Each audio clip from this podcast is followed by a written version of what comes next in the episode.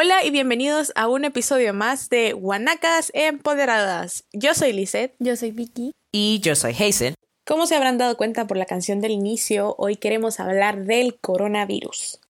Lo sé, llegamos un poco tarde al vagón de la información sobre el coronavirus. Está por todos lados en redes sociales, en noticieros, es lo que es el tema de conversación cuando estás con amigos, cuando estás con familia.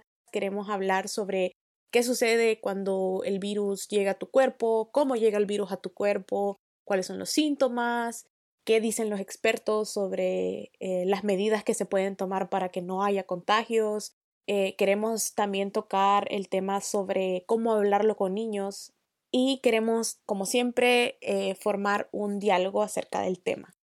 El coronavirus llegó a nuestras vidas a finales del 2019 cuando China le reportó a las autoridades sanitarias que tenían eh, un brote de un virus que no conocían y ese es el coronavirus o COVID-19. La enfermedad que nos ha afectado se llama COVID-19 y es en realidad provocada por el virus de tipo 2 causante del síndrome respiratorio agudo severo y este virus es parte de un grupo que es bastante extenso de virus eh, y que tiene la característica que su, su parte externa, por así decirlo, está cubierto como de unas especies de púas que son eh, que están compuestas de proteínas y que lo hacen ver como una corona, por eso se llama coronavirus.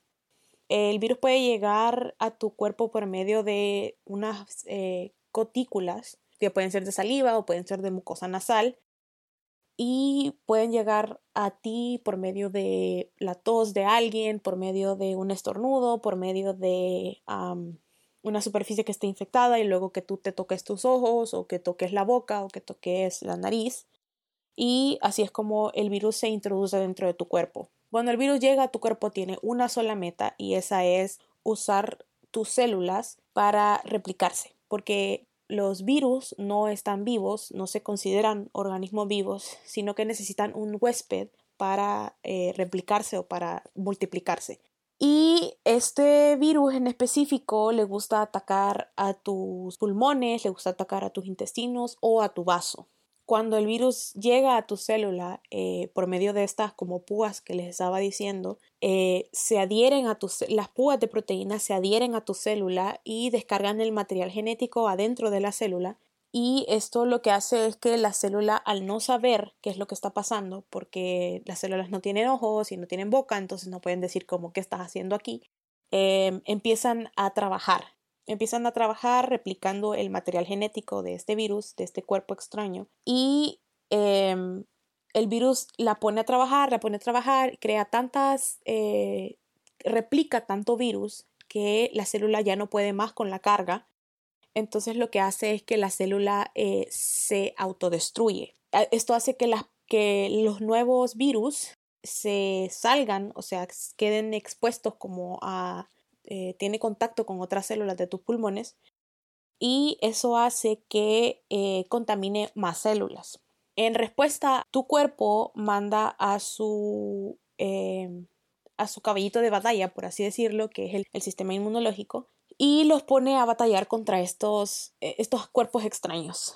Para este entonces hay tanto virus en tu cuerpo que eh, es bastante difícil para el sistema inmunológico batallarlo. en este intento como de, batallar al virus y de retomar el control sobre tu propio cuerpo, em, termina creando una especie de caos en tu cuerpo, porque el sistema inmunológico manda sus células, que son células especializadas, que dicen como no sos parte de nuestro cuerpo, te vamos a matar. Algo, algo así es la, es la historia como resumida. Y entonces el problema de esto es que mata tanto células saludables como células infectadas. Entonces, em, en la mayoría de casos que los pacientes se recuperan es porque el sistema inmunológico logró controlar la situación, logró decir, bueno, virus, no, no perteneces aquí, te vamos a matar, y logra retomar el control del cuerpo. En los casos en los que eso no sucede, como hay tanto virus y el sistema inmunológico está mandando tantas células a combatir el virus, lo que sucede es que el sistema inmunológico se ve sobrecargado. En el caso de los pulmones, por ejemplo, em, como mata células saludables y mata células infectadas, los pulmones queda, eh, queda como expuesto, queda como dañado. Entonces esto le da paso a bacterias, puede darle paso a otro tipo de virus. Entonces, como el sistema inmunológico está tan sobrecargado y está más concentrado en eliminar este tipo de virus, no se olvida, pero como que, como que no tiene control sobre otras cosas que no sea eliminar ese virus. Y eso es lo que pasa eh, cuando una persona entra a cuidados intensivos y cuando las personas mueren, que el sistema inmunológico no logra recuperar el control y llega otro agente y crea caos y bueno, crea, eh, causa la muerte. Así es, muchas gracias Lisette. Este, comentarles al público que hemos diseñado este episodio para eh, un episodio bastante informativo que describe la enfermedad y que seguramente va a responder a muchas de sus preguntas. De acuerdo al Centro de Control y Prevención de Enfermedades de Estados Unidos, los síntomas del coronavirus pueden aparecer entre 2 y 14 días después de haber sido expuesto a una persona portadora del virus. Entre los síntomas que presentan con más frecuencia son fiebre, escalofríos, tos seca, dificultad para respirar, fatiga inusual, dolor muscular, dolor de las articulaciones, dolor de cabeza, dolor de garganta, pérdida de sabor y el olor, congestión nasal, náusea, vómito y diarrea.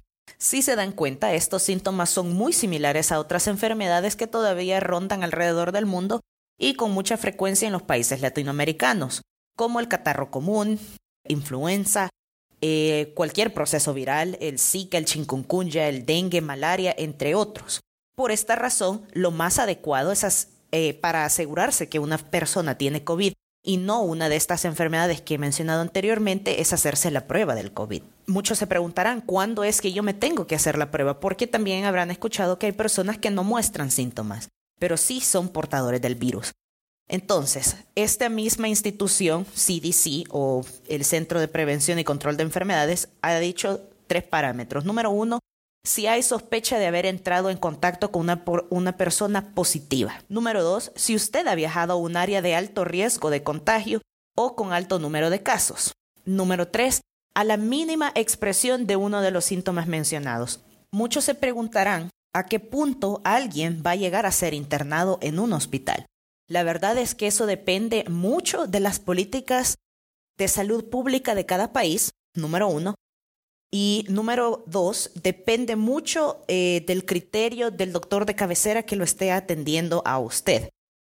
Muchos de los casos que tenemos actualmente son casos leves y moderados que se pueden cuidar en la casa, pero nosotras no somos quien lo decide, va a ser su doctor de cabecera luego de haber tenido una prueba que confirme que usted eh, o un familiar o un amigo es portador del virus.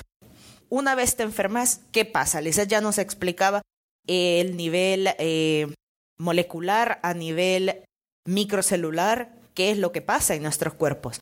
Pero creo que la pregunta aquí son dos preguntas importantes que quiero resolver. La número uno es, ¿soy inmune al coronavirus? ¿Me pegó el coronavirus? ¿Salí adelante? ¿Soy inmune al, al coronavirus? Y número dos, ¿Tendré secuelas de la enfermedad? La respuesta rápida a estas dos preguntas es depende. La universidad, la Facultad de Medicina de la Universidad de Johns Hopkins y la Facultad de Medicina de la Universidad de Yale han resuelto estas dos incógnitas. La primera, ¿soy inmune al coronavirus sí o no? La verdad es que depende mucho de la edad, de la genética, de las vacunas previas y el estado de salud previo al contagio del COVID. Depende mucho si tu sistema inmunológico recuerda o no cómo combatió a este virus, ¿ok? En algunos casos, si el sistema inmunológico sí recuerda cómo se protegió o cómo atacó al virus, muy probablemente eres inmune al coronavirus, tienes los anticuerpos necesarios. Pero si tu sistema inmunológico no recuerda cómo se defendió contra este virus, probablemente se vuelva a contagiar del coronavirus. Por eso depende mucho de varios factores. La segunda pregunta es, ¿tendré secuelas de esta enfermedad? Seguramente ustedes ya han escuchado en las noticias que hay personas que quedan con daños renales o que tienen siempre dificultad al respirar muchos han entrado en, en psicosis y cosas así. La respuesta es la siguiente. Solo las personas que han experimentado síntomas leves o moderados no van a experimentar secuelas, sino solo las personas que hayan sido hospitalizadas.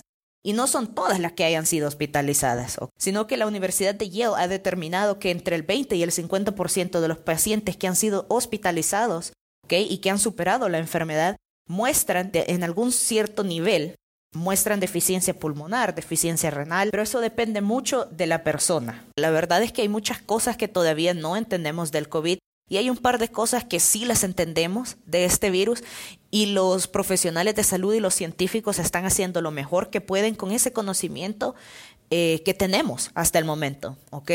Y la verdad es que eh, los doctores, los profesionales en el área de salud estarán de acuerdo. La verdad es que cada paciente muestra síntomas de una condición de manera muy diferente. Por eso decidimos hacer este episodio para ustedes, para aclarar eh, algunos mitos, algunas leyendas de este virus. Y mucha, una de las dudas que también surgen al hablar del coronavirus es qué pasa con el virus cuando nos lavamos las manos, porque es importante eh, a cada rato estarnos o lavando con agua y con jabón o echándonos el alcohol. Bueno, pues para empezar quiero comentarles que eh, la estructura exterior del virus está compuesta por una doble capa de aceite, también llamada lípidos. Eh, entonces, cuando el jabón llega a las manos y se combina con el agua y con, con, con el agua, perdón, la membrana del virus colapsa. Entonces ahí tenemos oportunidad de atacarlo y de que ya no, ya no esté más en nuestras manos y por lo tanto, si nos llegamos a tocar la cara o los ojos, que no hay que hacerlo, pero igual somos humanos, se nos olvidan estas cosas, ya no tenemos el virus en, en nuestras manos. Eh, también es importante recalcar la importancia que tiene el jabón y el agua. No es solamente abrir la llave un ratito o el grifo y echarnos un poco de agua y se acabó. Eh, la importancia del agua y del jabón es que una gota de jabón contiene cuatrillones de moléculas llamadas anfipáticas. Y estas son las que rompen el virus y evitan que se esparza el contagio. Entonces, el agua y el jabón podemos ver que tienen dos beneficios. Uno, eliminar cualquier suciedad que podrían esconder las partículas del virus. Y dos, eh, es más fácil de cubrir completamente las manos con agua y jabón durante los 20 segundos. Es con, esta, con este método que nos han enseñado en fotografías, en comerciales, en, en, publicaciones, de la manera correcta de lavarse las manos, entre los dedos, arriba y abajo de la mano, las uñas, y hasta que podamos eliminar cualquier tipo de suciedad. Ahora, ¿qué pasa si estamos en la calle o, no contamos con agua y jabón? Por eso es importante andar eh, con uno, un gel alcohol. Y el gel antibacterial eh, nos sirve, pero tiene que tener mínimo 60% de alcohol. Eh, y lo, lo, tienes que esparcir en todas tus manos como si estuvieras usando el agua y el jabón. Y una vez esté totalmente seco, ya, ya se impregnó, por así decirlo, en tus manos. Y ya puedes, pues, comer o lo que sea. Eh, y bueno, otro tema que también queremos tocar es cómo decirle a los niños eh, sobre el coronavirus, porque sabemos que el virus es algo que nos asusta a todos, incluso a los adultos. Se imaginan cómo sería hablarle a un niño pequeño sobre esto y, peor aún, decirle que hay gente que se está muriendo. Entonces, nosotras eh, sacamos esta información de el Child Mind Institute, específicamente de una escritora llamada Rachel Emke o Emke. No estoy segura al 100% cómo se pronuncia, pero ajá. Eh, bueno, primero, sugerimos que dejen a los niños hacer preguntas. Estas preguntas estén preparados para que sean serias, como por ejemplo, ¿está bien este pariente? ¿Va a vivir? ¿Cuándo se va a recuperar? O preguntas un poco más simples o entre comillas que les parece una tontería, como, eh, no sé, seguirá abierta eh, esta heladería que me gustaba o mm, puedo ir a la casa de mi amiguito a jugar o voy a poder tener una fiesta de cumpleaños. esas preguntas que los niños tienen que a los adultos nos parecen no tan importantes, pero en realidad en su mundo sí lo son, eh, para los niños sí lo son. Entonces, traten de decir eh, no sé, o sea, no tengan miedo a no saber una respuesta, o sea, si no están seguros y en lugar de hablar cosas que no saben, digan, díganle a los niños directamente, ¿sabes?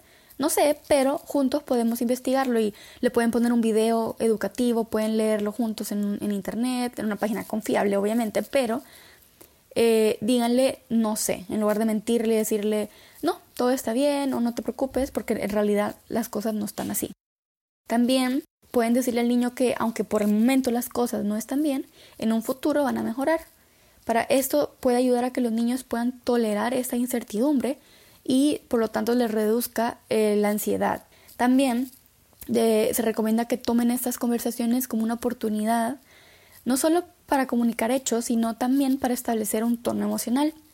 Con esto nos referimos a que eh, cuando el adulto recibe la noticia, él o ella es el filtro eh, antes de darle la noticia al niño. Entonces, ustedes pueden establecer ese tono y pueden decir, no, la verdad es que la noticia es muy impactante, muy fuerte, tengo que ver de qué manera se la voy a transmitir para que no se alarme. Es importante también que los padres de familia se informen de las fuentes confiables. Ya dijimos que las fuentes confiables pueden ser el CDC, que es la el Centro de, para el Control de las Enfermedades de Estados Unidos es una fuente confiable. La Organización Mundial de la Salud es una fuente confiable. No se vayan por lo que dicen en Facebook, por lo que dicen en los grupos de WhatsApp, porque pasa muchas veces que hay grupos de WhatsApp que mandan unos audios todos raros. No sé si niñas, si, le, si les llegó a ustedes. Que generan pánico, más que informar, generan pánico. Ajá. Generan pánico. Exacto generan pánico.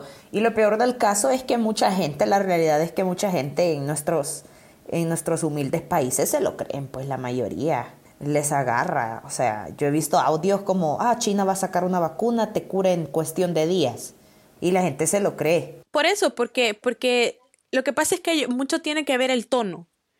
Si, si el audio viene con un tono preocupado, con un tono, eh, con un tono como como de alarma, la gente se lo cree, porque es como, en tu mente es como, bueno, es muy difícil, es muy difícil fingir un tono de preocupación, cuando en realidad hay gente que por hacer el mal aprende a hacer ese tipo de cosas. Entonces es bien importante que como padres de familia y como personas en general eh, se informen de estas cosas, de fuentes confiables y si y no, no es excusa decir, bueno, pero es que no sé cuáles son las fuentes confiables, porque las sacan en todos los, en todos los noticieros siempre de, ah, la Organización Mundial de la Salud dice esto, dice lo otro. Claro, entonces esa misma, lo que tú decías, Lizeth, esa misma preocupación que siente un adulto que puede buscar más información solo, que puede escuchar las noticias, eh, imagínate, ellos se preocupan niños que no atinan mucho qué está pasando se, se pueden angustiar más, se asustan, les puede dar hasta depresión.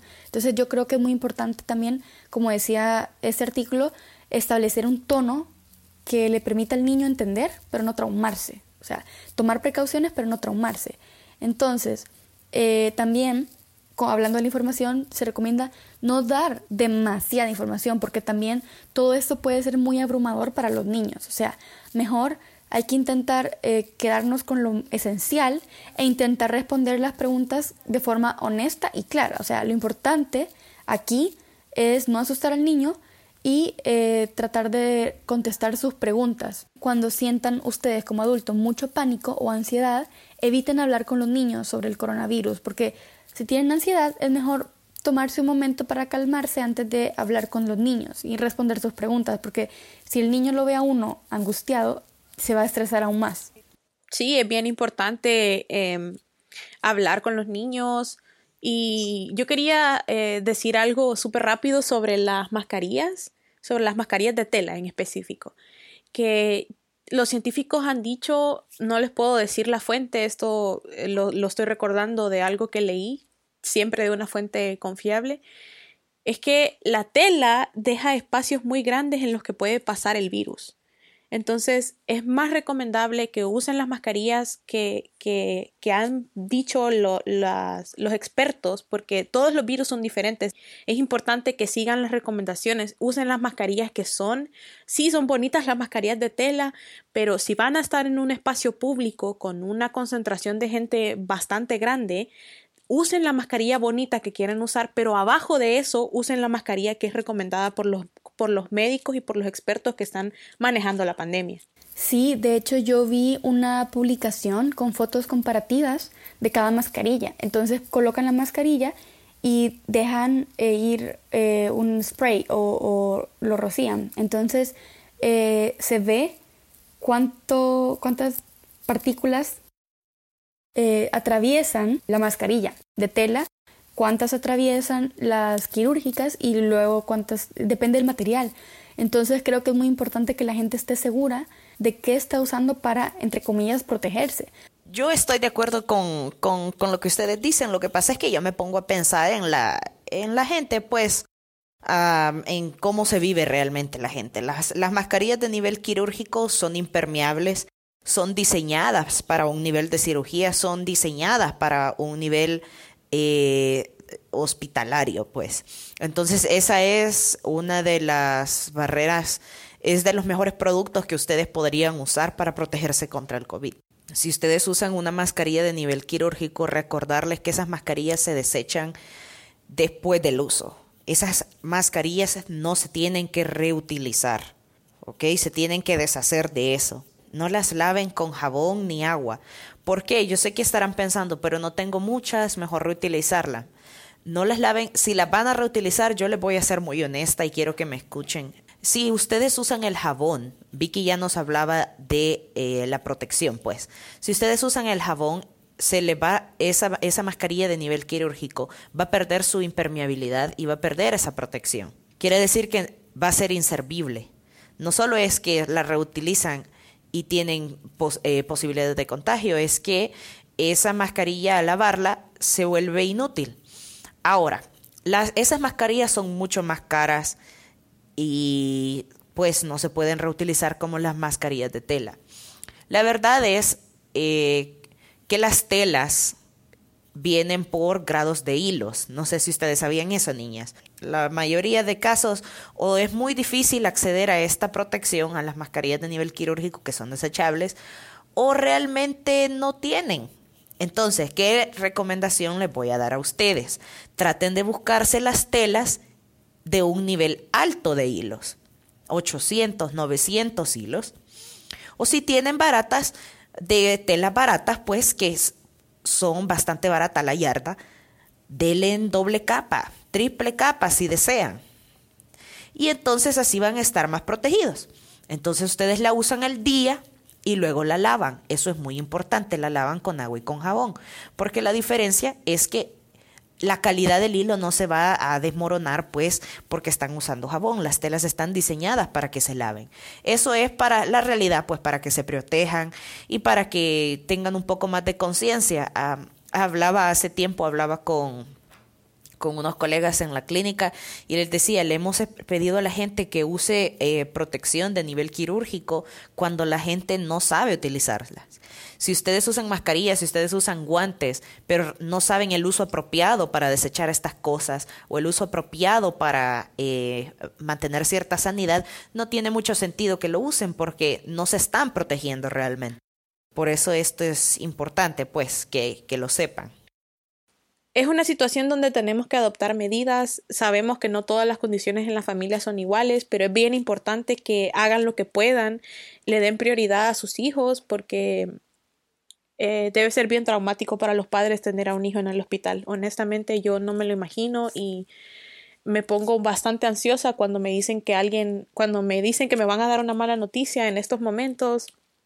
Yo me pongo bastante ansiosa porque porque no querés que te pase, o sea, lo ves como algo exterior, lo ves como algo lejano, pero ya cuando sucede dentro de tu familia es algo bien traumático y, y sigan las medidas, si ustedes no tienen que salir de su casa por, si no es necesario que ustedes salgan de su casa, si no es algo de vida o muerte o, o, de, o de que ustedes tienen que trabajar para mantener a su familia, eso se entiende, salgan, eh, tomen las, medidas, tomen las precauciones, sí, pero si no tienen que salir de sus casas a hacer algo importante, no salgan. Aunque esté el cine abierto, aunque esté la feria del mes abierta, aunque esté eh, su cantante favorito en concierto, no salgan porque no, no tenemos una vacuna todavía. Y el problema es que no se van a infectar solo ustedes, el problema es que van a infectar a sus familiares, a sus amigos, y luego van a quedar con ese dolor de fue mi culpa yo eh, fue mi culpa que se hayan infectado, yo les provoqué la muerte, porque es cierto. Tómenselo con la seriedad que es, cuídense entre ustedes, piensen en sus familias antes de pensar en ustedes. Bueno, en mi caso, la experiencia con el COVID sí fue algo fuerte porque nos afectó a mí y a mi familia directamente. Lamentablemente falleció mi tío abuelo y mi tía abuela. La familia pues tuvimos varios días muy tristes, preocupados y al mismo tiempo como de reflexión y de empezar a entender que esto, este virus no perdona, que es algo muy serio y, de, y la verdad es que se toma muy diferente cuando ya a uno lo golpea personalmente, porque una cosa es ver en, en las noticias la cantidad de gente que fallece, eh, la tasa de, mm, de contagios y enterarse, o sea, de que algunas personas están críticas y claro que a uno le duele, pero ya cuando fallece alguien de tu familia es súper fuerte y, no poder acompañarlos ni a, ni a la vela, ni al entierro, ni a nada, porque no se puede, es aún maturo no poder eh, acompañar a la familia. Así que yo creo que eh, esta experiencia muy, muy mala nos, de cierta forma, también nos eh, permitió entender lo importante que es valorar a la familia, el tiempo, un abrazo. Así que yo creo que hay que tomar muy en serio las medidas, hay que protegernos y ser responsables, no salir si no se debe, tratar de no, de no visitar ni amigos ni familia aunque uno quiera, a menos que sea estrictamente necesario. Y em, también uno eh, usar gel, lavarse las manos, no tocarse la cara, usar mascarilla, porque son las formas que tenemos de protegernos y al, resto de la familia. Y ahora se escucha a ustedes dos y las sueno como se siente el tono de estrés, el tono de preocupación y la verdad es que, ese, o sea, sí es cierto, pues han vivido experiencias muy diferentes a la mía. Yo sí quisiera darle un tono de calma a la gente porque no quiero que cunde que cunda el pánico público que nos está escuchando, la verdad es que este virus es altamente contagioso. Es altamente contagioso y no sabemos cómo funciona su totalidad. O sea, sabemos cosas muy básicas del virus y hemos, eh, estamos, seguimos aprendiendo del virus. ¿Y qué es lo importante de esto? Mientras no sepamos cómo funciona a totalidad, no vamos a tener un tratamiento estándar, no vamos a tener una vacuna estándar, sino que cada gobierno y cada institución está haciendo lo que puede para contrarrestar Ahora, Vicky tiene mucha razón. Tenemos que reducir al, a lo más que podamos las posibilidades de contraer este virus. Hay medidas básicas, ya hablábamos de la mascarilla, ya hablábamos de cómo usar la mascarilla, ya hablábamos de el uso, hablábamos de lavarnos las manos con agua y con jabón y también el uso apropiado del alcohol gel. Importante mantener la distancia social y también rescatar lo que decía Lisette de no vayan a meterse a grupos pues de gente que no conocen. Hay una técnica que eh, la vienen usando en Estados Unidos desde que comenzó la pandemia y es hacer clusters. ¿Esto qué significa? Ustedes tal vez no pueden ver, ir a un concierto o ir a, eh, a lugares donde es muy difícil mantener el distanciamiento social, pero si pueden reunirse, por ejemplo, en sus casas. Lo que quiero decir es que a veces tú puedes tener un grupo de personas que ustedes saben, todos saben cómo se están cuidando y tienen medidas uniformes de cómo se cuidan. Y eso, eh, eso sí lo pueden hacer en caso de que quieran socializar, pues. Las mismas personas bajo el mismo techo, tal vez no están bajo el mismo techo, pero siguen las mismas medidas y saben que estas personas no interactúan con otras personas. Lo que quiero decir es que ustedes conocen dónde están viviendo, ustedes conocen cómo está su propia región, su propio país, ustedes conocen cómo están las medidas de salubridad pública, hagan un esfuerzo para evitar el contagio hagan un esfuerzo, pónganse a pensar en qué significaría contagiarse. Ya hablaban de la pérdida de familiares. Bueno, ¿qué tal la pérdida económica también? Si tú sos quien mantiene a tu familia, si te enfermas, ya hay desempleo, ya hay una crisis económica. Si te enfermas, no vas a poder traer comida a tu casa. Si te enfermas, nadie te va a querer contratar tampoco porque no van a querer tomar el riesgo. O sea, eh, vas a perder clases si estás educándote vas a perder un montón de libertades, entonces ¿para qué arriesgarse? Estar enfermo del COVID, y yo hablaba con gente que se ha recuperado del COVID, experiencia extremadamente solitaria. Es extremadamente solitaria porque tu familia no te puede ir a ver, no tenés tus aparatos contigo. Si estás en el hospital, seguramente ya te van a poner un ventilador y vas a estar solo. Vas a estar solo porque no te van a dar de comer, tenés un tubo atravesado en la boca te van a poner suplementos nutricionales en el suero que tenés en las venas. No vas a poder mover el cuello tampoco. No vas a poder hablar con nadie, vas a estar atrapado en tu propia mente. ¿Quieres estar atrapado en tu propia mente? No creo. Entonces pongámonos a pensar en qué significa realmente enfermarnos de esta enfermedad. Ah, es un gasto económico, es un gasto emocional, es una pérdida de familiares, es una pérdida de libertad. Eh, mucha gente sale, mucha gente no sale. Eh, y al mismo tiempo los que estamos con ciertas libertades, que disfrutemos y seamos conscientes de esas libertades. Respetemos que mis derechos acaban cuando empiezan los derechos de la otra persona. Y solo quiero contarles una experiencia eh, muy rápida. Yo recuerdo que hace un par de meses yo he estado viajando, para serles honestos con el público, yo he estado viajando mucho durante la pandemia, he estado yendo a, lugares lejanos por mi cuenta, por diferentes razones. Eh, entonces he visto cómo está interactuando la gente en diferentes regiones. Cuando regresé a mi casa, regresé y me acuerdo que fui al súper y yo estaba en el súper y a mí me sorprendió ver, porque en la región donde vivo no es requisito usar mascarilla y no es requisito mantener distanciamiento social. Y yo venía de una región donde sí es requisito hacer esas cosas. Entonces yo me acuerdo que fui al súper y yo estaba todo con, mis, con, con, mi mascarilla, con todo, yo aléjense, no me toquen, no los quiero ver, quiero entrar y salir corriendo del súper. Y yo me acuerdo que estaba en la fila y ustedes saben cómo son los latinos, cuando hacen fila se te topan. Te topan y te rozan porque quieren pasar rápido y creen que porque te están topando ya van a pasar más rápido y eso no es cierto. Entonces yo me acuerdo que tenía este hombre atrás mío, que tenía este hombre atrás mío y sentí como que me tocó el brazo con sus cosas. Entonces me volteo y le digo, Señor, aléjese y mantengamos el distanciamiento social no, pero no, no, yo quiero pasar, pero es que no va a pasar. Y, le, y, ya cuando me dijo eso, le dije, usted no va a pasar porque me van a atender a mí primero. No va a pasar, te topas, no vas a pasar más rápido. Y bueno, se alejó un paso. Avancé y enfrente mío había una familia. Era mamá, papá y como tres niños. Y entonces se topaba más, se topaba más y me, estaba empujando a que me topara la otra familia y le dije, mantenga distanciamiento social, si no es por mí, que sea por esa familia. Y él se me quedó viendo bastante extrañado con ese comentario. No estaba molesto, sino que se me quedó viendo y me dijo, pero ellos no son mi familia.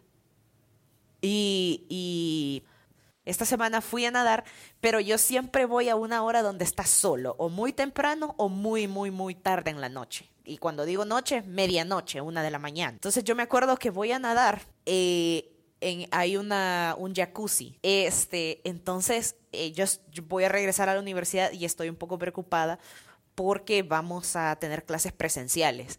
Y esta experiencia confirmó mi preocupación. Yo estaba sola en una piscina, sola, sola. Yo estaba nadando sola. Pero en esa misma instalación hay un jacuzzi. En ese jacuzzi, a medianoche, habían ah, unos 20 o 25 personas en ese jacuzzi y les valía mucha madre y todos eran estudiantes universitarios de mi universidad. Y ustedes creen que no me voy a preocupar.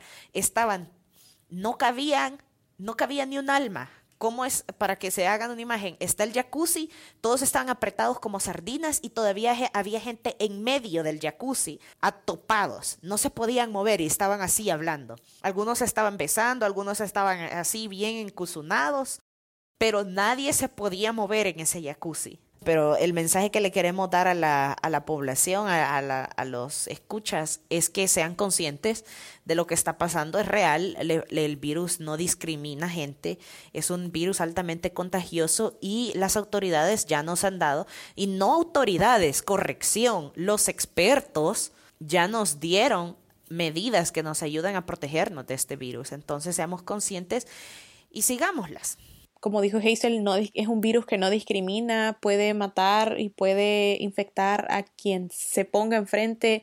Ya dijimos que el virus lo único que quiere es buscar células. Lo que queremos con este episodio es eh, desmentir algunas cosas. Nosotras como siempre, no somos expertas, pero sí nos tratamos de informar de los canales más confiables, de las autoridades sanitarias, de investigaciones científicas actualizadas. Todo lo que les contamos el día de hoy eh, viene de fuentes completamente confiables. Entonces, nosotras nunca les vamos a dar información que, no, que ustedes mismos no puedan ir a, a verificar, que no, que no sea verídica. Si alguno de ustedes tiene alguna duda sobre dónde pueden encontrar estas fuentes, pueden escribirnos un correo. Nosotros les podemos pasar un, documento con los links donde ustedes pueden ir y verificar esta información por ustedes mismos. Eh, en ningún momento queremos causar caos tampoco. Queremos que ustedes se, alarmen y que dejen de hacer sus actividades diarias. También queremos invitarlos a que cuiden su salud mental, eh, siempre respetando las medidas. Ya Hazel ya habló de que ella va a nadar. Yo no estoy de acuerdo con esa situación, pero eh, yo, yo estoy segura que es su forma de proteger su salud mental. Y tenemos que dejar de lado ese egoísmo de, pero si no lo conozco, pero si no es mi familia, pero si no es mi problema. Cada persona es un mundo, eso es lo que queremos llegar. Cada persona es un mundo, entonces tenemos que cuidarnos entre todos y tenemos que seguir las indicaciones aunque nos cueste, pero tenemos que acostumbrarnos porque esta situación va a seguir. Desgraciadamente, esto no se va a acabar en un mes, no se va a acabar en dos meses, esto va a seguir, no sabemos por cuánto tiempo. Si ustedes quieren eh, hablar con alguien, nosotros también estamos en redes sociales, como ya les decíamos muchas veces antes, estamos en Twitter, estamos en Facebook, estamos en Instagram, estamos eh, por correo, guanacasempoderadas, arroba gmail.com. Eh, todos nos pueden encontrar como guanacas empoderadas y Queríamos cerrar este episodio así. Eh, recuerden que nos pueden encontrar en redes sociales y hasta la próxima.